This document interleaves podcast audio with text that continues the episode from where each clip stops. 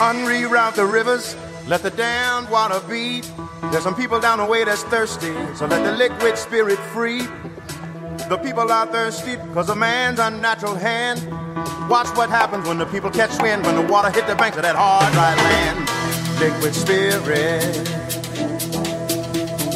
Liquid spirit. Liquid spirit.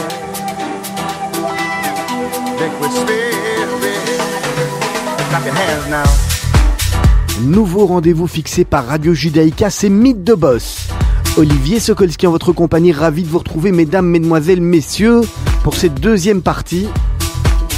Je suis accompagné aujourd'hui de mon compère Raphaël Abou. Bonjour Raphaël. Bonjour. Ravi de vous retrouver, vous allez bien? Oui, parfaitement, et je suis ravi d'avoir euh, cet invité très inspirant aujourd'hui. Alors vous allez nous le, vous allez nous le présenter, est-ce que vous connaissez apparemment tous les deux hein Et oui, et, euh, Thierry, on se connaît depuis maintenant presque 15 ans. Euh, il travaillait à l'époque avec mon premier client. Ok, c'était il y a 20 ans alors. Salopard. Ah ben voilà, ça commence bien ça en va tous les cas.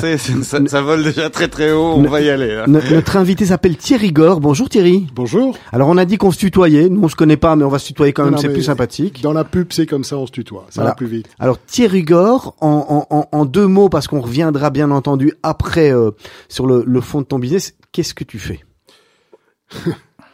C'est une bonne question, surprenante. Euh, je raconte des histoires, en fait. Je raconte des histoires, j'essaye de créer des émotions. Et je l'ai fait à travers plusieurs métiers. D'abord l'événementiel, et puis la publicité, puis maintenant euh, de l'expérience euh, restauration. J'aurais voulu être architecte, je ne sais pas calculer. On revient juste un peu plus tard sur ton parcours, mais si tu veux, ton, on, on te, on te reçoit pour euh, justement parler de, de ton expérience qui, qui s'appelle le... alors qui s'appelle euh, Actuellement. le Wolf, Le euh, Wolf. Market et euh, qui s'appelle le Fox d'ici quelques mois. Mais je vous en parlerai plus longuement plus tard. Donc voilà, création de food market et, et d'émotions euh, dans ces food markets, autant culinaire que design.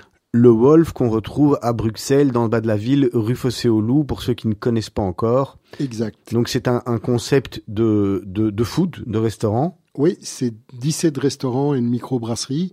Donc toutes les cuisines du monde, un voyage culinaire euh, à travers ces 17 euh, expériences euh, culinaires. Dans un même lieu, et qui est superbe d'ailleurs, décoré par un de nos anciens invités, Lionel Jadot. Voilà, euh, décoré par Lionel, euh, et ça fait partie aussi de la magie de, de l'endroit. Je pense que l'expérience, elle est, elle est globale, elle est non seulement food, mais aussi design.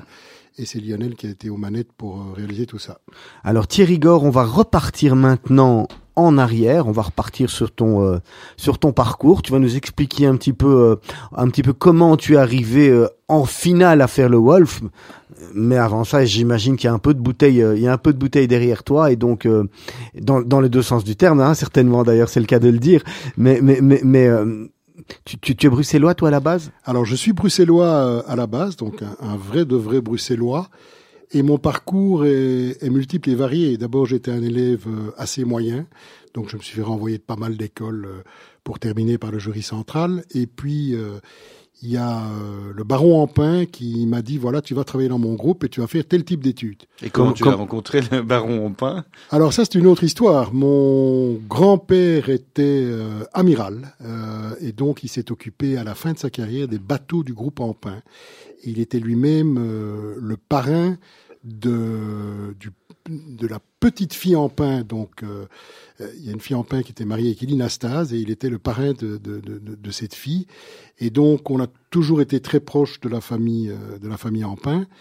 Et du coup, il voulait vraiment que je travaille dans, dans ce groupe. Euh, bon, moi, euh, j'ai regardé ça avec des yeux un peu distants. J'ai fait des études euh, qui étaient administration des affaires à l'European University, qui avaient le mérite d'être pratiques, mais qui n'étaient pas des études non plus excessivement poussées, entendons-nous. Et c'est là où, comme j'étais passionné de ski, j'ai créé un guide des sports d'hiver en me disant comment je fais pour aller skier à l'œil et pour avoir le matos à À l'œil. l'œil. Ben oui, Est-ce que tu as encore ce guide? Je n'ai malheureusement plus le Ça guide. nous intéresse. Je n'ai malheureusement plus le guide. Donc j'ai fait ce guide des sports d'hiver qui montrait euh, les différentes stations euh, et qui testait le matériel, ce qui veut dire que je skiais à ce moment-là beaucoup et je recevais beaucoup de matériel. Et comme je préparais ce guide en été, je me suis dit, tiens, il n'y a rien sur le tennis. Donc j'ai fait un guide du tennis, puis j'ai fait un guide du golf, puis j'ai fait un guide du windsurf, puis j'ai fait un guide du tout-terrain. Et pour finir, j'avais six, sept guides comme ça, sportifs, qui fonctionnaient en parallèle à mes études. Et donc, quand j'ai eu terminé mes études, je me suis dit, mais je vais jamais aller travailler pour le groupe Pampin. Je vais continuer à être un entrepreneur et à travailler pour moi-même et à professionnaliser cette, euh, cette démarche. Ce que j'ai fait, et alors, concours de circonstances, je faisais le guide du tout-terrain lorsque j'ai rencontré euh, Thierry Sabine, qui euh, faisait le Paris-Dakar, et donc il m'a demandé s'il pouvait avoir des bureaux... Euh, Thierry Sabine, qui était l'organisateur. Hein, qui est le créateur, le créateur et l'organisateur du Paris-Dakar. Voilà, créateur et organisateur du Paris-Dakar. Et je lui ai dit qu'il n'y avait aucun problème pour qu'on puisse l'accueillir dans nos bureaux, ce qu'il a fait. Et donc, il m'a dit, écoute, j'ai euh, un client qui s'appelle Gauloise, qui était les cigarettes, qui sponsorise euh, le team Yamaha, et il cherche quelqu'un pour s'occuper de la promotion des ventes. Bon, moi, j'avais toujours, euh, j'ai toujours été passionné par la pub. Et d'ailleurs, j'avais, au sortir de mes études, j'avais en parallèle à ce guide démarché certains patrons publicitaires pour me faire engager. Et la première question qu'on me posait, il dit, mais vous voulez faire quoi, commercial ou créatif? Déjà là, je savais pas répondre parce que je pense que quelque part je suis un créativo commercial ou un commercialo créatif. Et donc je parvenais déjà pas à rentrer dans une case à ce moment-là, mais je me suis dit tiens la promotion des ventes, machin, etc. Là ça commence à m'intéresser. Donc du coup j'ai travaillé pour Gauloise et puis Yamaha m'a demandé de faire des choses pour eux. Et puis Total, qui était aussi un des sponsors, m'a demandé de faire des choses pour eux. Et c'est quoi les choses? Qu'est-ce que tu Alors, c'était de la promotion des ventes dans le cadre du Paris-Dakar. Donc, des animations et de l'événementiel, le lancement du team au Mirano à l'époque, mais le Old Mirano, hein, pas le New Mirano. Puisque moi, celui qu'on aimait. Voilà, celui qu'on aimait. Puisque je ne suis plus un perdreau de l'année, donc moi, c'est plutôt le Old Mirano que le New Mirano. Et donc, euh, fort de tout ça, je me suis dit, mais je fais plus de chiffre d'affaires en promotion des ventes que en, euh, que en édition pure et dure. Donc, j'ai revendu tous les guides euh, à Bernard de Wassège, édition Venture, aujourd'hui. Et je me suis dit, je veux aller plus vite, plus fort, donc je veux aller trouver Eddie Gabarski. Et qui est Eddie Gabarski Eddie Gabarski, qui était, euh, qui était le de, la pub, de, la pub à l'époque. Hein. Aujourd'hui plus connu sous le nom de Sam Gabarski, euh, et qui, qui, produit des films, qui produit des films et qui réalise des films. Et donc à l'époque, c'était le, ben, il était associé avec Jacques Seguela, mais c'était le Seguela belge de la pub, c'était le Monsieur Pub. Donc je me suis dit tant qu'à faire, autant aller voir le meilleur. Et j'étais chez lui, j'ai dit voilà, moi je voudrais que tu t'associes avec moi je vais traiter tous tes clients à ce qu'on appelait à l'époque le below the line, c'est-à-dire la promotion des ventes pure et dure et pas la pub. Et comme ça, tu ajoutes une corde à ton arc et on va faire plus de chiffres avec tes clients. Et il ne le faisait pas à l'époque. Donc le below, c'était un peu quelque chose que tu as ramené. À l'époque, c'était vraiment euh, en communication. Il y avait les, agences, les agences Bove et puis les agences below. Euh, et voilà. Et, et ça se mélangeait pas. Et ça se mélangeait surtout pas. Surtout, surtout pas. On va y revenir après d'ailleurs. Et donc, il m'a dit, écoute, moi, je veux bien faire ça, mais il faut que tu trouves un gars qui s'y connaît, qui s'y connaît vraiment en marketing. Donc, j'étais chercher un gars qui s'y connaît vraiment en marketing, qui s'appelait, enfin, qui s'appelle toujours d'ailleurs, Robert Madrenas. Et on a créé une agence qui s'appelait GMG. Euh, qui étaient les initiales euh, Gor Gabarski Madrenas, Gabarski Gor Madrenas Gor, peu importe de la manière dont on les prend. Enfin, bref, toujours est-il que c'était les, les, initiales de ces, de ces trois personnes. Et on a eu un certain succès, et donc on a continué à, à développer cette boîte. Cette boîte qui est devenue à l'époque Together Group, c'est-à-dire qu'elle s'est, elle, a pris un peu d'expansion. Et là, petit petit fait assez amusant, c'est que une des personnes, la première personne qui a bossé avec nous, c'est Brice Leblevenec. D'accord qui a fondé Imakina après. Qui est, le fondateur d'Imakina, qui, qui a débarqué avec, euh, je le vois encore, avec sa, sa ceinture, avec une espèce de, de pochette en cuir à la ceinture. J'ai dit, mais c'est quoi ton truc là? Il me dit, ça c'est les disquettes, je parce que c'était, c'était le tout début des ordinateurs. Donc je trouvais déjà assez, assez amusant. Il m'a expliqué. Et, là, on est en quelle année, euh, Thierry? Alors je sais pas. Moi, les dates en arrière, je sais pas. Je peux te euh, dire que mon prochain projet le plus loin, c'est 2026. Mais en arrière, je peux, je suis incapable de dire. C'est un bon, c'est un bon signe, c'est qu'on regarde devant, pas derrière. Voilà. Euh, même mon âge est difficile à le dire, et de plus en plus difficile à le dire. On me l'a rappelé il y a quelques jours, puisque mon anniversaire était le 5 mars. Mais bref, ça m'intéresse pas. Le, le, le, passé, je ne sais plus. D'accord. Je sais pas. Donc, il y a longtemps, pour, pour faire court. Donc, Brice a, a rejoint notre équipe et on a euh, développé ce, ce, together, ce, Together Group avec Patrick Groels à l'époque. Euh, Et on a fait des choses assez amusantes, comme par exemple de Zoute Gazette. Là, par contre, je m'en souviens, qu'on a fondé en 1988. Ah ben voilà, la mémoire. Ah oui, euh, mais te attends, il y a- sélective, j'ai compris qu'elle est sélective. Il y a une autre mémoire. 1984, dans, toujours avec les guides, j'ai, puisque ces guides étaient chaque fois consacrés à des sports bien spécifiques et que je commençais à faire de la promotion des ventes, j'ai fait les championnats du monde junior de funboard à Dunberg. Donc, euh, donc voilà. Et puis, le surf, euh, la voile, etc. On a fait euh, des, c'était à l'époque du bateau Côte d'Or. Et donc, C'était toujours, un bateau qui faisait la, le- Ça, c'était la course autour du monde. la course, Course- oui, c'est course ça, autour la du course monde. autour du monde. Et à ce moment-là, les- le cigarettier Richemont est venu nous trouver en disant voilà, on voudrait faire un, un bateau pour faire euh, ce qu'on appelle un Formule 1 à l'époque des mers, pour faire euh, la course autour du monde ou une grande. Bon, à l'époque, ça coûtait 60 millions de francs belges, donc un million et demi euh, grosso modo d'euros. Euh, et ils n'avaient pas ce budget, ils, avaient 40 millions de francs belges, dont l'équivalent d'un million, donc impossible de faire ce bateau-là.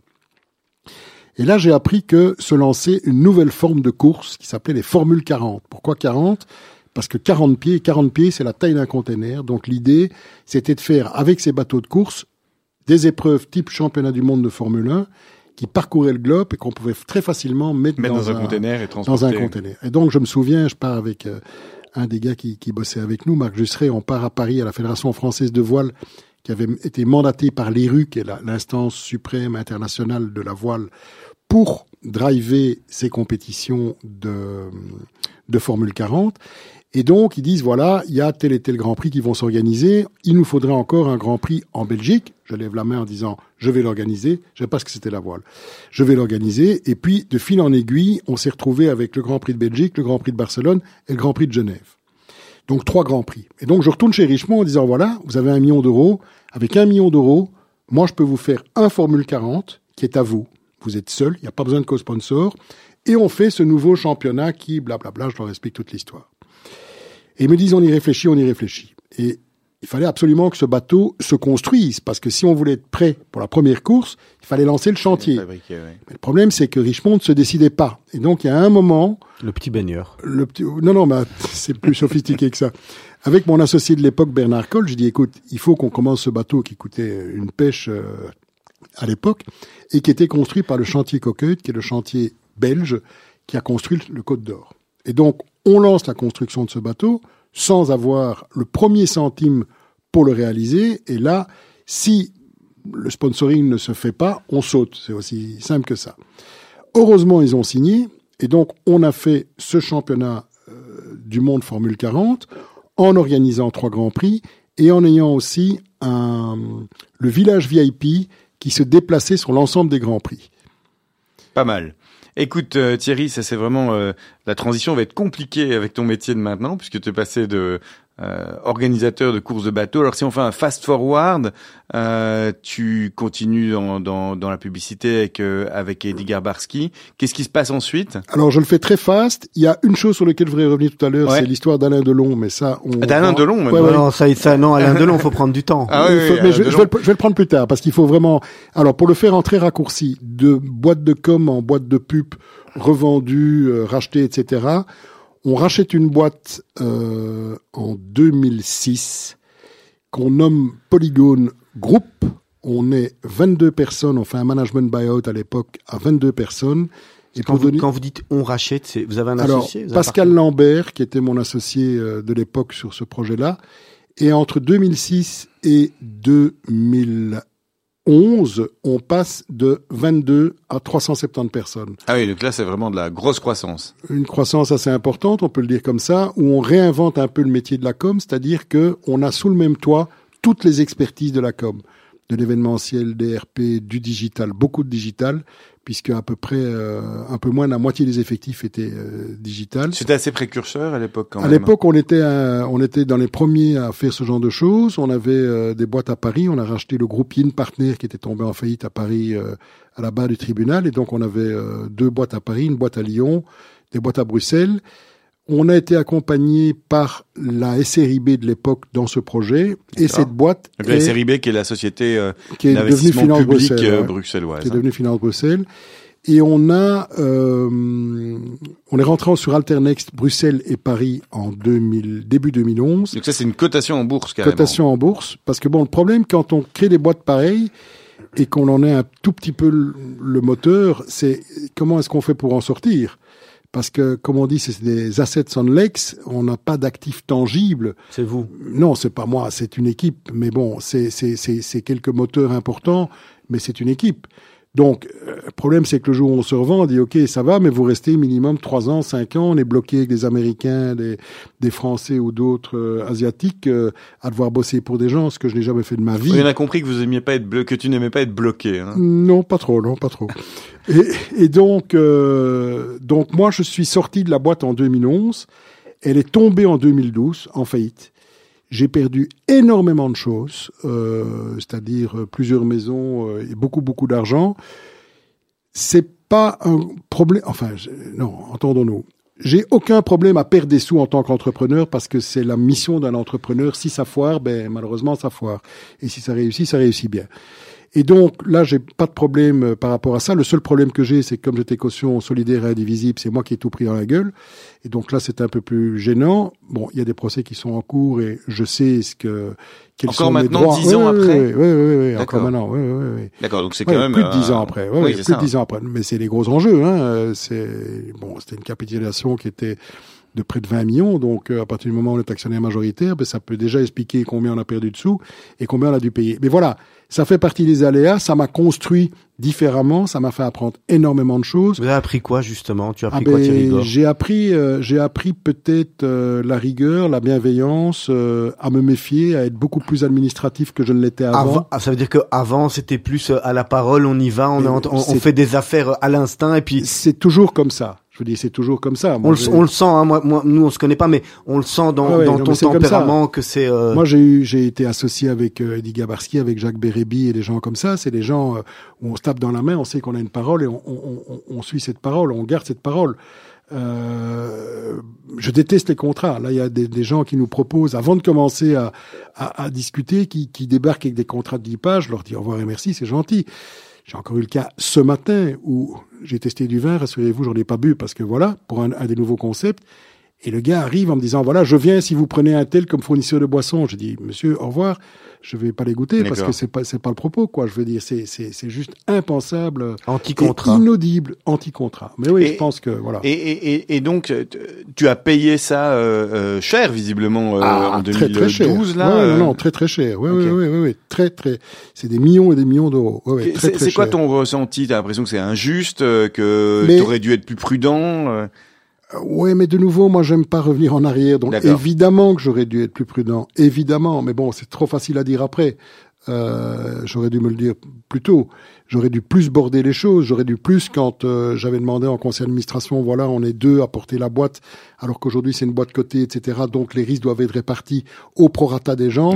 Ça n'a pas été suivi. Et là, c'est des grosses erreurs, évidemment. Et, alors après ça, ce qui est, ce qui est fascinant, c'est comment tu rebondis. En alors c'est pas simple, hein, parce que bon, moi ça se passe. Euh, parce que là, j'ai l'air d'être un, enfin, je n'ai pas l'air, je suis un jeune start-upper de 22 ans, mais enfin, j'avais quand même 67, hein, donc, euh, enfin, je viens d'en avoir 67, donc, voilà, j'ai toujours la pêche euh, à 6h30, je suis derrière mon, écran et, et c'est parti. Donc j'ai une pêche, euh, et je vous garantis que je prends rien du tout, j'ai une pêche qui est plus qu'intacte.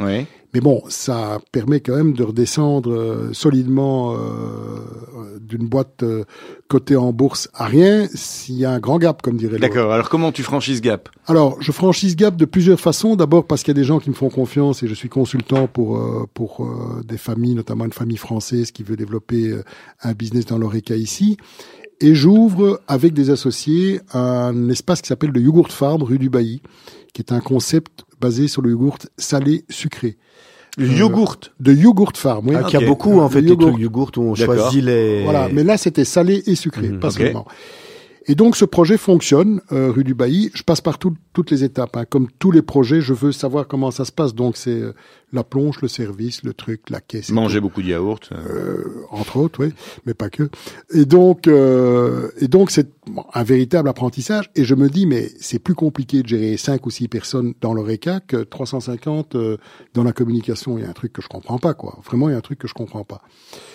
Et sur ces entrefaites, il y a euh, Paul Alterman qui vient me trouver et qui me dit, euh, voilà, j'ai euh, Galeria Ino. qui- Attends, qui est Paul Alors, Alterman Paul Alterman, c'est un distributeur de boissons, euh, notamment Carlsberg et autres, euh, qui ont beaucoup de d'établissements euh, à Bruxelles et, et en Belgique, D'accord. et qui vient me trouver en me disant, écoute, euh, je, une de- j'ai une demande de Galeria Ino qui veut installer des, des corner food dans leur euh, Galeria Ino. Et je pense que tu es la personne pour le faire parce que tu as la casquette euh, communication et tu as la casquette euh, Oreca.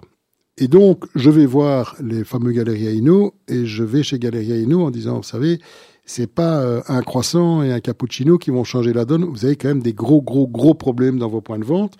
Faut savoir que dans les boîtes qu'on avait euh, en communication, il y avait une boîte qui faisait le dernier mètre client dans le point de vente. Donc, on savait ce qu'on racontait. Et je leur dis, vous devez changer ça, ça, ça et ça. Si vous faites ça, moi, je veux bien me pencher sur votre problématique. Et le type me dit, c'est incroyable parce que c'est exactement notre plan stratégique à 5 ans. On va changer ça. Je dis, OK, alors on y va. Et pendant un an, je bosse sur le projet. J'arrive Pour avec... Galeria Inno, cette Pour fois. Galeria Ok. Inno. Et j'arrive avec le projet dans les 17 Galeria Inno avec des food markets. Et ils me disent, euh, conseil d'administration, qui dit, OK, on y va. Et une semaine après, Galeria, enfin, Kaukoff, euh, qui est le, le, le La propriétaire, maison mère, la maison mère de Galeria vend Galeria Inno au groupe Saks Fifth Avenue. Au Canadien de, j'oublie le nom, enfin, c'est une boîte canadienne qui est Hampton propriétaire. Bays ou quelque chose comme Ouais, ça. un truc Ouais. dans, dans ce style-là, Ouais. c'est ça. Et donc, ils vendent, et la première chose qu'ils font, ils mettent tout en veilleuse. Mais moi, j'ai bossé pendant un an pour rien. Et donc, ils ont été très chics, je tiens à le dire. Galeria Inno, je leur ai dit, vous savez, c'est un peu embêtant parce que ils m'ont dit, voilà, tu factures ta consultance pour le job qui a été fait. Voilà. Et là, on va arriver euh, là où on était hier, hein, pas encore maintenant. On va arriver au Wolf. Peut-être une petite euh, pause musicale avant. Une petite pause musicale. On t'avait demandé de, de choisir deux morceaux. Alors tu nous dis ce que tu as choisi. Par lequel on commence surtout et pourquoi? Alors, deux morceaux, il y en avait 150 parce que je passe de la dur à- musique à classique réfléchir, à, à Bachung, à Gainsbourg et autres. Bon, là, Start Me Up parce que pour moi, les Stones, euh, c'est vraiment euh, et cette chanson, c'est vraiment à l'ego, on y va euh, et, et, et on lâche rien. Donc, je pense que ça cadre assez Ça te bien. correspond bien. Ça me correspond pas mal. Ah bah oui, c'est du, c'est du rock, c'est du bon. On va se retrouver d'ici quelques instants. Notre invité Thierry Gore du, du Wolf notamment et de Fox.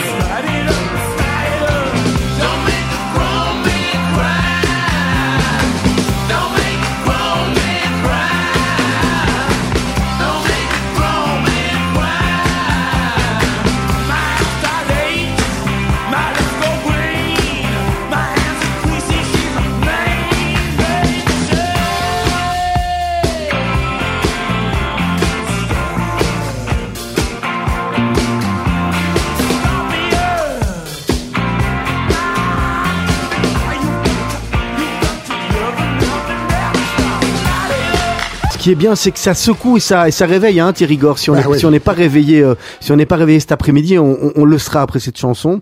On est ravis en tous les cas de t'avoir en studio, Thierry Gore du Wolf. On va reprendre tout de suite. Alors Thierry Gore, euh, avant qu'on arrive sur le Wolf, on doit parler d'Alain Delon. Là, euh, Ouais. tu nous as teasé avant le, avant la pause musicale. Donc, euh, qu'est-ce qui se passe avec Alain Delon? Alors, il se passe un truc de dingue.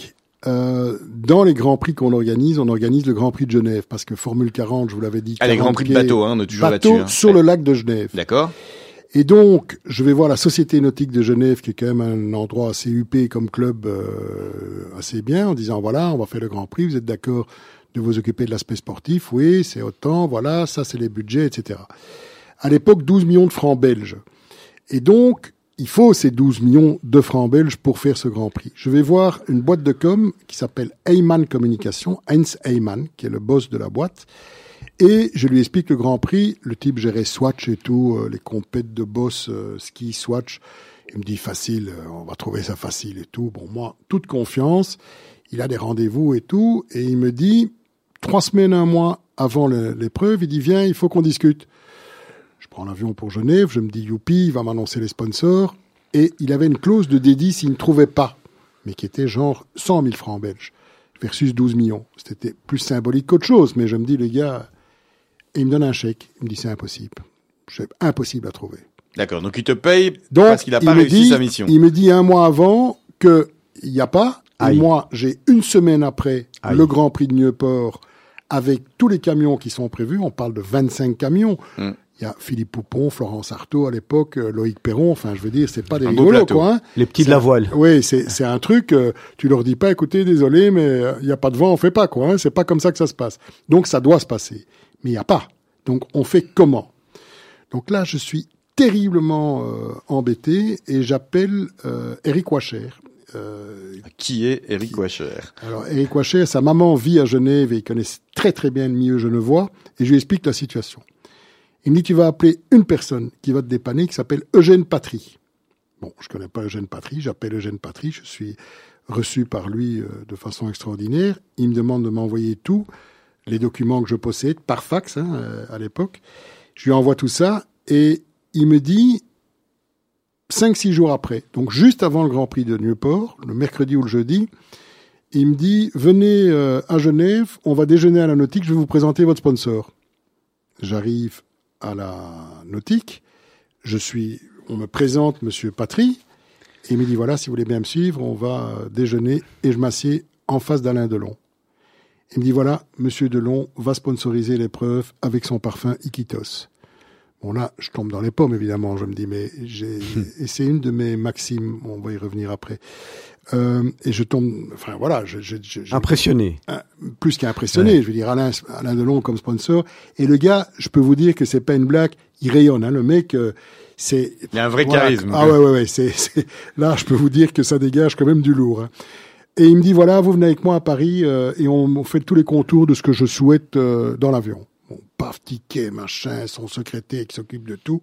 Bon, mais moi, je devais me retrouver à Bruxelles, je me retrouve à Paris, du coup, évidemment. Et à trois jours du, De l'événement. de, de mon événement à, à Nieuport avec euh, tous les bateaux. Donc, tu euh, voyages en, ba- en avion avec, euh, avec Alain Delon. avec Alain Delon. C'est quand même assez classe. hein. C'est quand même assez. C'est quand même assez classe. J'ai d'ailleurs de très belles photos de lui après à la remise des prix. et Bon.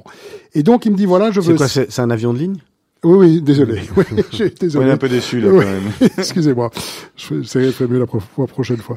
Et donc, il me dit, voilà, je veux ça, ça, ça, et je veux un dîner avec un tel, un tel, un tel, et je veux tel type de presse, tel type de télévision, machin. Donc, il me fait sa to-do list, et je veux des drapeaux, des trucs, etc. pour Iquitos. Ce que je comprends à ce moment-là, c'est que son parfum, c'est une plaisanterie. Enfin, c'est pas ça le vrai objet de l'histoire. Il faut savoir que Eugène Patry était le distributeur de son parfum. Iquitos. Mais c'était pas du tout pour ça. En fait, il n'était pas accepté vraiment par la société genevoise. Et le fait que Alain Delon débarque pour sauver, entre guillemets, le Grand Prix de Formule 40 de la nautique, c'est ça qui l'intéressait. Et ce qui l'intéressait, c'était de pouvoir avoir un déjeuner avec l'ensemble des gens de la Les nautique notables. les euh, notables de Genève en disant voilà, maintenant je suis, je fais partie de votre bord et vous avez vu, je sponsorise une épreuve de trucs. D'accord. Donc même avec son aura et euh, sa, Ouais, sa ça passait, ça passait, mais la nautique, il avait quand encore même- besoin de se prouver. Ouais, ouais, euh, non, non, de prouver aux autres. Ah, D'accord. Thierry Gore, je, je vais t'interrompre parce qu'on le- là on est on est pris par le temps et par ton histoire qui est passionnante, mais on, on va devoir rentrer on va devoir rentrer dans dans Wolf euh, si si on veut que les auditeurs puissent euh, puissent un peu le sentir. Il se passe quoi en, en quelques mots avec Alain Delon? Allez. Je vais le chercher dans sa propriété pour la remise des prix, sur le bateau pour aller de sa propriété à la remise des prix. Il me dit, je sponsorise l'année prochaine, mais ça doit être à telle date ou à telle date, et je veux que vous me fassiez un bateau comme le Richemont pour l'année prochaine. Vous faites la composition de l'équipage et tout. Je dis à la Fédération internationale, telle date ou telle date, Delon vient comme sponsor.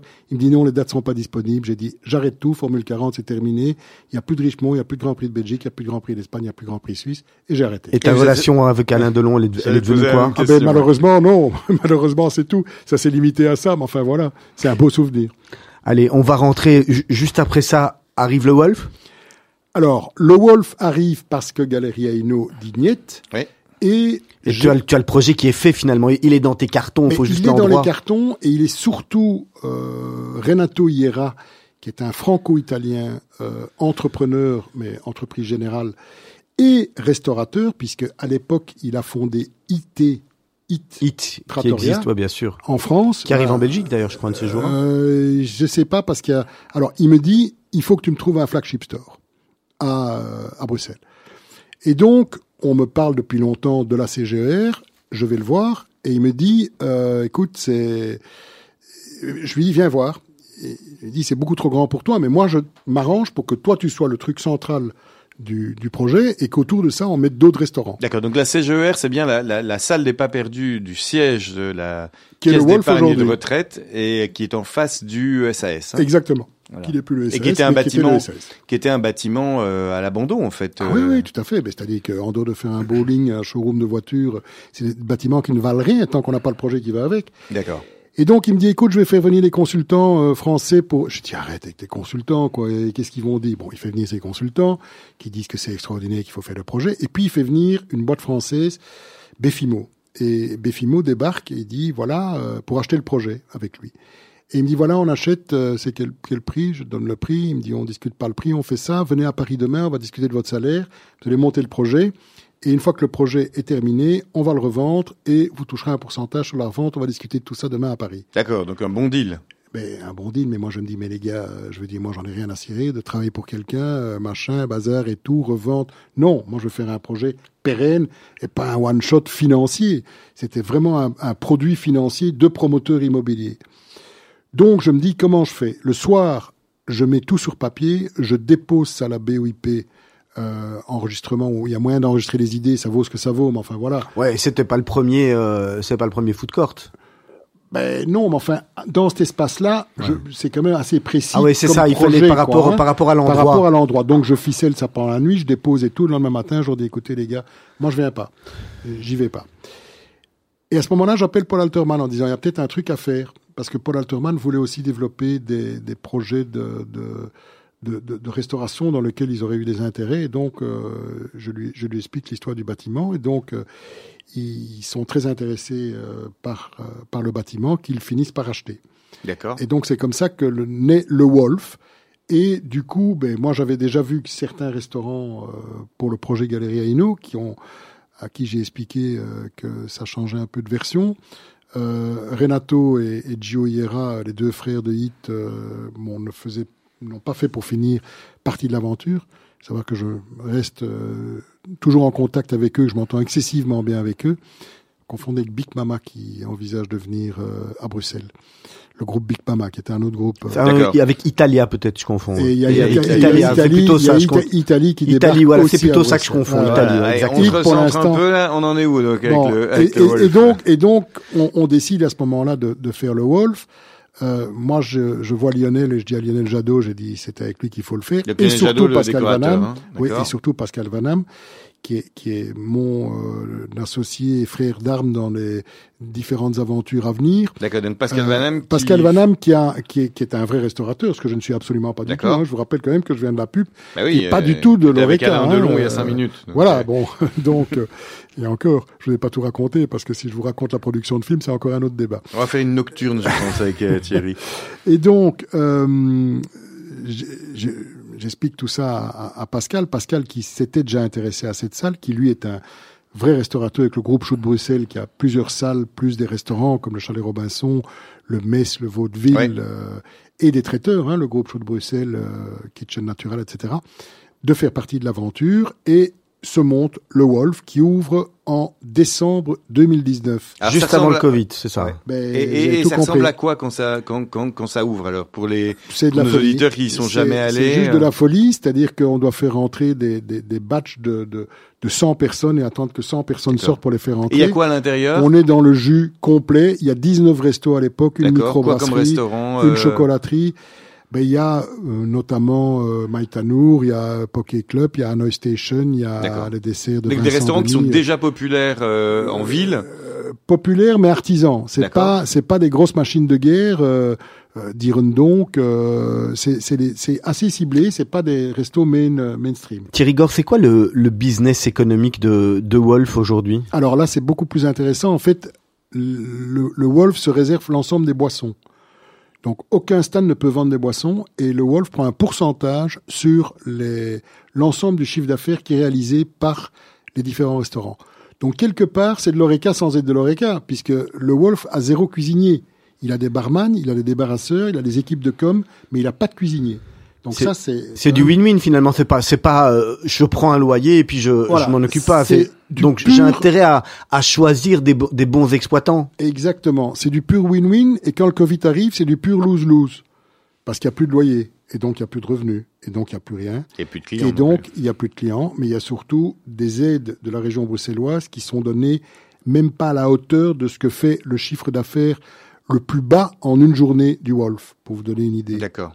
Donc, c'est juste catastrophique. Donc là, vous souffrez à ce moment-là. Il se passe quoi? Com- com- Comment on passe cette période de- Covid qui a été catastrophique pour tout le secteur Horeca notamment? Mais, là- mais là, on parle d'un, là, on parle d'un éléphant. euh, Alors, heureusement, dans les clauses, il y avait des clauses au niveau loyer sur des... donc Alterman, je rappelle, est le propriétaire du bâtiment. hein. et, et, et, et associé actionnaire du, du, Du projet Du projet. D'accord. Donc voilà. Donc il y avait toute une série de clauses qui font que on est passé vraiment euh, à travers les gouttes. Et dès le démarrage, on a poussé à fond l'événementiel, des brol at Wolf, des kits at Wolf, des plantes vertes, euh, des marchés euh, dans tous les sens pour faire revenir le monde. Monde qui est plus que revenu, puisque là, on fait plus de 100 000 personnes par... Le Wolf fait plus de 100 000 personnes euh, par, par mois. Donc c'est quand même assez... Donc aujourd'hui, le Wolf, c'est toujours donc 17 restaurants, c'est plus? C'est 17 restaurants. C'est ouais, 17 tout à fait. restaurants. Ça a, ont- ça a changé, c'est les mêmes restos du, du départ où il y a eu Ouais, en un a turnover. euh, Pas beaucoup, il y en a, il y en a 4-5 qui ont, qui ont changé, mais de nouveau en toute bonne euh, collaboration, c'est-à-dire que s'ils ne font pas leurs chiffres, ils sont pas contents, nous on n'est pas contents, donc on sépare. Euh, mais donc si je fais 100 000 restaurants divisé par 17... Non, alors, 100 000 on va faire- clients, 100 000 restaurants, ça pardon, fait beaucoup, pardon, pardon, Raphaël. pardon, pardon. Si je fais Remets-toi. 100 000 clients divisé par 17 restaurants, donc ça veut dire que tu amènes euh, quasiment euh, quoi 7 000 euh, clients par mois à ces restaurants-là? Il, y en a, il y en a qui font plus que d'autres. Hein. Il y a, Bien sûr. évidemment un, Il y a des locomotives, 5. il y a ce qu'on Ouais, appelle ouais, des locomotives ouais. qui sont là. Mais c'est dans, dans tous les dans tous les food markets du monde. Hein. C'est les burgers, les pizzas, euh, c'est des trucs qui fonctionnent. Bon, euh, Maïtanour, euh, c'est une machine de guerre. Pourquoi? Parce que Georges est le meilleur street fooder de Belgique. Ouais. C'est aussi simple que ça. Euh, c'est une vraie personnalité. Et là aussi, il a vraiment fallu se battre pour l'avoir parce qu'il faut savoir qu'au départ, il travaillait avec des, des, des bûches et du feu, enfin des tanours euh, qui marchaient au bois. Donc c'est pas évident au niveau pompier et tout de se battre pour avoir ce genre de choses. Et, et ça, vraiment, c'est une chose que je voulais dès le départ que, que, que Georges soit avec nous et que Maïtanour soit là avec ses bûches. Euh, ce qui a été le cas, c'est plus le cas maintenant, c'est au gaz parce que voilà, c'est un peu compliqué au niveau euh, des extractions et autres. Mais voilà, c'est des, des, des choses sur lesquelles il faut vraiment euh, veiller à. Et donc c'est 100 000, c'est 100 000 visiteurs, c'est euh, de la bière qui est produite sur place, c'est 17 restaurants. Ouais. Euh, bon, bah te connaissant et vu le parcours que tu as, j'imagine que tu as eu des fourmis dans les jambes à un moment et que tu t'es dit on Mais va je- voilà, encore aller plus loin. Bon, là aujourd'hui, c'est c'est c'est c'est quelque chose qui est qui est fait, qui tourne. Donc, je dis où est l'intérêt? Moi, je suis pas un gestionnaire du tout. Donc, euh, Le, le modèle économique est resté, c'est la même ah chose, ouais, c'est toujours. Ça n'a euh, pas changé d'un. Non, non, il n'y a rien qui a changé. Mais non. Et alors, il faut savoir que très pratiquement, dans un food market, donc tout l'argent arrive dans les caisses du, du Wolf et est redistribué à la fin de chaque semaine à chaque restaurant. Donc, euh, c'est euh, et à la fin à la fin du mois, le restaurant envoie sa facture. Donc, euh, les problèmes de trésorerie sont, pour, par rapport au Wolf, sont relativement euh, confortables, je dirais. Et euh, évidemment euh, l'avenir suivant le modèle, mais l'avenir il est avec Pascal Vanham euh, euh, sur la- le site de la Royal Belge où nous ouvrons Donc au à Boisfort, hein, c'est ça, ou Oderghem voilà, Watermal Boisfort, le. Fox. Euh, ben, le Fox pour plusieurs raisons. D'abord, un, on est en limite de forêt de soigne, il y a vraiment beaucoup de renards à cet endroit-là. Et deux, le bâtiment est déjà roux au départ, donc euh, ça tombait sous le sens qu'il s'appelle le Fox. D'accord. Et là, tu fais un copier-coller du Wolf ou au Absolument pas du voilà. tout. Mais non, jamais deux fois la même chose. D'abord, un, ce serait embêtant. Et deux, c'est pas ce que les gens attendent. Donc, on raconte une nouvelle histoire. Parce D'accord. que, comme je le disais, c'est vraiment des histoires qu'on raconte. Alors, c'est quoi l'histoire? Ah ben, l'histoire, c'est 11 restaurants qui sont plus des chefs... euh, Je vais vous faire une confidence. On a une attachée de presse qui va être très très fâchée parce qu'elle a dit tu peux pas parler, tu peux pas parler, tu peux pas parler, mais je vais vous faire un scoop. On lui enverra euh, une On- boîte on- de chocolat. On a, on a euh, un concept qui s'appelle Sababa. Oui. qui est un concept israélien qui est calqué sur Otolinghi, qui est fait par une chef israélienne, euh, qui est une chef qui a gagné euh, Masterchef euh, Israël en 2020, je pense, qui fait, qui va vous faire des légumes grillés, des choses grillées absolument extraordinaires. Je vais pas donner son nom maintenant. Parce que je réserve cette surprise pour le 27 avril. Où Comme ça, elle ne sera pas tout à fait fâchée. voilà, comme Voilà. ça, elle sera- et comme, comme personne ne connaît Sababa parce que c'est un nouveau mais- concept. Et voilà. Et donc, on est très, très Ça, heureux. Sababa en hébreu, ça veut dire ça, ça va très bien. hein, c'est exactement. exactement ça. Et donc, euh, vous allez voir, c'est euh, c'est Otolinghi, euh, version féminisée euh, extraordinaire. Et je pense qu'on va avoir quelques surprises euh, de chefs étoilés. On a des candidats de top chef que vous allez retrouver chez nous aussi. euh, quelques surprises qui vont être dévoilées le 27 avril à l'occasion d'un événement qui sera excessivement limité à 60 personnes et qui, je pense, va être assez amusant parce Des que dans un cadre, Voilà. euh, Comme nous deux, Dans un Olivier, on y sera, ça fait plus que 58 invitations euh, distribuées. voilà, exactement. Je vais, je, je vais revenir euh, Thierry Gore sur euh, sur le Wolf hein, parce qu'on on est rentré dedans, on a été un peu vite.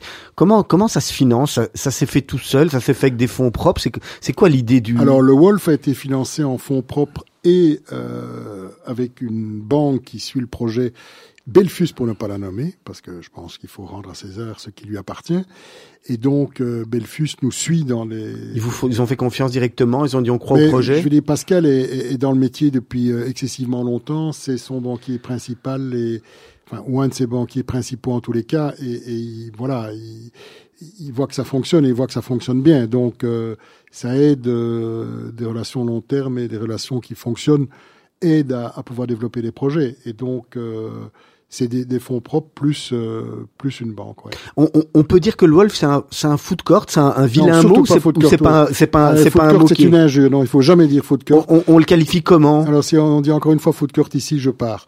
Euh, un food court, c'est un endroit qu'on trouve dans des shopping malls avec des enseignes mainstream, c'est-à-dire l'inverse d'un food market où on trouve des artisans. Le bon mot c'est food market? Food market et il y a food hall aussi qui peut être utilisé, mais certainement pas food court. D'accord. Alors si on, si, si on, je dis pas foot court, hein, je te promets. Euh, mais si on compare euh, euh, le Wolf à, à- parce que vous avez été euh, copié quelque part avec le Wolf, il y a un autre food market qui s'est ouvert pas très très loin de là, à Tour et Taxi. C'est quoi les différences? Est-ce que il y a de la place pour plusieurs food markets comme ça à Bruxelles Alors, s'il y a de la place pour plusieurs food markets, oui, je serais un peu fou de dire non vu qu'on en a quelques-uns dans le pipe sur Bruxelles. Euh, je pense que ce qui nous différencie, alors, je pense que pour un food market, il faut trois choses. Il faut de la très bonne nourriture, il faut un endroit qui soit exceptionnel et il faut une âme. L'endroit exceptionnel, la gare maritime, ils l'ont. La très bonne nourriture, ils l'ont aussi. Donc là, là, là, là, tu parles du food market. Là, je parle de la gare maritime puisque tu parlais de la gare maritime. Qui s'appelle comment? Ben, qui s'appelle euh, Victoria, Victoria, je je pense, pense, euh, oui, voilà, ça. qui, Ok. qui- qui est le nom d'une bière, je pense. Euh, et donc, le l'endroit exceptionnel, il est là. Ouais, il est superbe. ouais. La nourriture top, elle est là, mais trop chère. Parce que bon, il y a un aspect budgétaire, on y reviendra peut-être sur les food markets qui est important. Et l'âme, elle s'est perdue quelque part, je sais pas où, peut-être dans le nom, peut-être dans les marques qui sont présentes. Et le problème, c'est que c'est plus une histoire de marque qu'une histoire d'histoire. Et euh, aujourd'hui, comme je le disais, il faut raconter des histoires. Copie à revoir? Ben, j'aurais pas la prétention de dire copie à revoir. on, on nous a présenté cet espace. D'abord, l'espace était excessivement cher et donc impayable pour faire un vrai food market avec des artisans, sauf pour quelqu'un qui veut l'exploiter en marketing et mettre ses marques en avant. Mhm. Et je pense que c'est un peu ce qui se passe là. Et je quoi le, propriétaire? C'est une InBev, c'est ça? InBev. InBev, hein. Et je pense que c'est peut-être ce qui est un peu dommage, c'est que ça sent un peu trop la marque et pas et pas l'histoire. Je pense qu'il y a pas, il y a pas, euh, il y a des marques derrière. Il y a pas, il y a pas des, des, des hommes et des femmes comme il y en a au Wolf où il y a une vraie équipe qui est motivée par un vrai projet qui se donne corps et âme.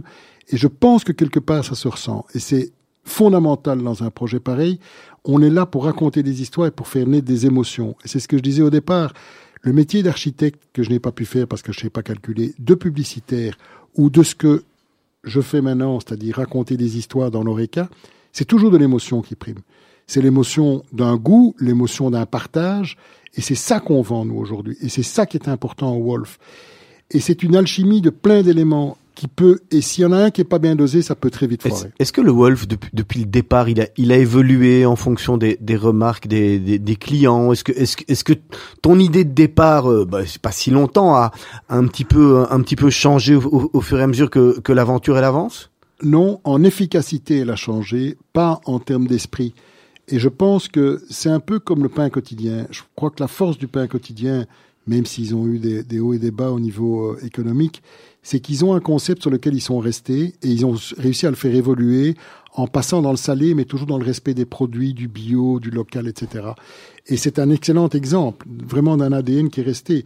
Et je pense que des projets aujourd'hui doivent avoir des ADN forts et rester sur ces ADN pour être pertinents. Et le nouveau projet qu'on fait, un ADN qui est complètement différent, diamétralement différent du Wolf, parce que c'est ça que les gens recherchent aujourd'hui. Aujourd'hui, est-ce que le, le Wolf se sert aussi de, de la nouvelle technologie? Est-ce que, est-ce, est-ce que le, le- la nourriture à, à livrer, euh, euh, vous savez pas vous en, vous savez pas vous en passer? Alors, le problème d'un food market, c'est que les débits sont tellement importants qu'il y a peu de place pour faire du delivery. Parce que les gens savent tout simplement pas dans 15 mètres carrés, quand ils envoient 600 pizzas un dimanche euh, ou un samedi, pour le- euh, le ils savent hein. pas en faire 300 de plus pour faire du delivery. Donc c'est très compliqué le delivery. Alors la technologie, elle est ultra importante. Euh, au Wolf déjà encore beaucoup plus au Fox parce que là on va travailler avec un, un produit euh, où, où- où on est euh, quasi 100% digitalisé, c'est-à-dire que si vous voulez faire un événement au Fox et si vous voulez euh, inviter 500 personnes, on va vous donner un code QR code que vous allez balancer à vos invités. Vous allez nous dire, voilà, on va le charger avec euh, 25, 30, 50 euros. Vos invités auront leur QR code. Ils iront dans les différents kiosques où ils commanderont depuis leur téléphone. Et ça va chaque fois être débité. Et à la fin du parcours, vous allez recevoir une facture chez vous. Donc, tout est excessivement digitalisé avec intelligence artificielle. C'est-à-dire qu'on saura si euh, Raphaël euh, aime bien la margarita. Et donc, on lui proposera une margarita spéciale avec Je suis des anchois. impatient. Et donc voilà, on, on va vraiment pousser ça- cette expérience-là très très loin dans le nouveau projet. Elle existe déjà au Wolf, on, on peut commander via, Via une app. un web natif, non, via un web natif justement au Wolf et via une app au, au Fox. un, un, un mot, euh, un mot sur euh, la situation, l'emplacement du, du Wolf avec euh, euh, tout ce qu'on on pense et tout ce qu'on on dit du, bas de la ville. c'est compliqué d'y arriver. on en fait trop. On peut plus arriver en voiture. ton regard et, que, tu portes là-dessus? Ben, le regard, il est très simple, c'est que tous les gens du sud de Bruxelles ne vont plus au Wolf et ils iront au Fox. Ils n'y vont plus parce que c'est trop compliqué. Je veux dire, les gens qui habitent à Aulnay-Saint-Lambert, Saint-Pierre, euh, euh, je veux dire, Kreinem, Wezenbeek, toute cette partie-là, Uccle, c'est très, très, très compliqué d'aller au centre-ville. Moi, j'ai encore été euh, samedi soir au centre-ville euh, à Bruxelles. D'abord, je me suis tapé un contrôle alcoolémie devant le palais de justice. Euh, que classique. J'ai perdu trois quarts d'heure euh, pour me dire, Heureusement négatif. Monsieur circulait, oui, heureusement. J'avais été au théâtre et puis au cinéma, donc euh, c'était un peu compliqué d'être positif. Euh, et donc, euh, donc c'est compliqué, mais il y a un tel afflux de touristes. Les jeunes, Les touristes sont revenus. bah, les touristes sont revenus, et puis les jeunes aujourd'hui. euh, bon, moi j'ai trois modèles euh, 19, 21, 23. Ils sont en vélo et en transport tout le temps. Donc eux, c'est pas un sujet. euh, c'est des vieux croumirs comme nous. Euh, qui, qui sommes plus. euh, Enfin, je vois Raphaël qui fait ses grands yeux parce que de temps en temps, il veut faire le jeûne en prenant son vélo, ce que Non, je non, fais il, aussi. il vient souvent en vélo. Non, non, mais hein. je sais qu'il je vient le vois souvent arriver en qu'en vélo. vélo. Merci, hein. merci. Non, non, Je je- sais. il faut le défendre, hein, je, je le vois arriver. Bande de faux machins. Euh, non, non, mais c'est vrai qu'il roule en vélo, Raphaël, c'est vrai. Moi aussi, d'ailleurs. Mais oui, je sais que tu roules en Euh, vélo. Mais donc, euh, donc c'est compliqué, quoi. Quand on vient de, depuis. euh, alors bon, je prends l'exemple d'aujourd'hui. Moi, j'aurais euh, été ravi de, de venir en vélo. J'ai fait euh, Watermal-Boisfort, puis j'ai fait euh. Etterbeek, et puis je fais ici, et puis Ouais, je dois partir à. Saint-Gilles, et puis je dois partir à Waterloo. Je fais comment en vélo? Et, et, et c'est- c'est c'est quoi l'avenir des, des, des, des, food markets? Parce que là, ici, on est sur deux très grands formats, hein, puisque euh, Wolf, euh, c'est c'est quand même 17 restaurants, euh, Fox, euh, j'imagine, euh, ça- 12. voilà, c'est- très grand. Est-ce que des, des plus petits euh, food markets, c'est une Ça manière un peu pas. différente? Ça fonctionne pas? Non, ça marche pas. Pourquoi? On a ouvert à Waterloo euh, le bivouac qui a cinq. Euh, Cinq D'abord, un, il y a une éducation. Je dis, quand on arrive dans un food market, ben, on va se servir. On n'est pas à table en attendant que ça se passe. Or, bon, il y a des tas de gens qui n'ont pas encore été dans des food markets, donc ils ne sont pas habitués à cette démarche qui est quand même une démarche totalement différente. Mais qui est aussi, je veux dire, je sais plus quand j'étais il y a pas longtemps là dans un resto où on a attendu mais près d'une heure pour avoir un plat, mais c'est impossible quoi. Moi je ne peux plus faire ça. Alors je pense qu'aujourd'hui, l'avenir de la restauration, c'est soit des, des étoilés. Ouais, la villa, c'est impossible d'avoir une place. Hein, euh, Mhm. Voilà. Les brasseries classiques, c'est un peu mort. Et puis il y a les food markets. Alors, le, le- le temps, hein, le temps, le temps avance quand même assez vite. Euh, C'est vrai que c'est passionnant, euh, euh, Thierry, euh, euh, ton aventure euh, euh, Wolf et Fox. Euh, juste en, en, en, en deux mots, c'est quoi l'avenir encore? Il y a encore des projets derrière? Alors il y a un projet euh, du côté de Saint-Boniface, euh, 3000 mètres carrés, gros projet aussi. Place Saint-Boniface. L'ancien parking. Euh, Je sais pas. À Saint-Boniface. J'ai ent- entendu qu'il y avait un parking là-bas. Moi, Moi, il y a plusieurs J'ai entendu Saint-Boniface. Saint-Boniface. Je pensais voilà, que ouais. c'était un joueur de l'Union. mais- Voilà, ouais. Union champion. Euh, Il y a un projet à Paris et il y a dans les cartons en étude euh, le Luxembourg. Donc, euh, oui, il y a deux, trois petites choses dans les cartons. Et puis, une chose que Pascal et moi, on aimerait faire, c'est revisiter l'hôtellerie. Et là, euh, mais bon, c'est pas le sujet C'est mettre d'aujourd'hui. 17 mais- hôtels dans le même bâtiment, c'est ça non. Mais, mais là, la Royal Bell, justement, il y, a- il y a un hôtel qui va ouvrir. hein. Ah, il y a un superbe hôtel parce que la Royal Belge, c'est le full market, mais c'est surtout aussi le mix euh, avec un hôtel de plus de 200 chambres, avec un wellness fitness de 6000 mètres carrés, deux piscines, euh, un auditorium, donc il y aura de quoi faire. Quoi, En hein. tous les cas, un quartier qui bouge, euh, qui va Ah avoir ouais, tendance qui à va bouger. déménager, et, ça, c'est et- clair et les frères et, et les Nils, c'était précurseurs, hein, en se mettant là-bas juste en face. euh. Exactement, oui, tout à fait. On va attaquer déjà les questions de la fin, Thierry Gore. C'est un peu frustrant parce qu'on avait plein de questions à te poser, mais comme tu étais passionnant dans toute ta ton, ton approche et ton histoire, ben forcément, on n'a pas eu le temps. Mais mais, mais, mais là, euh, là, on va devoir, là, on va devoir avancer. On y va?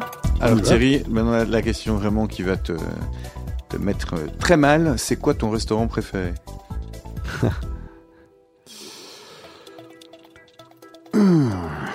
Ça, ça met très mal.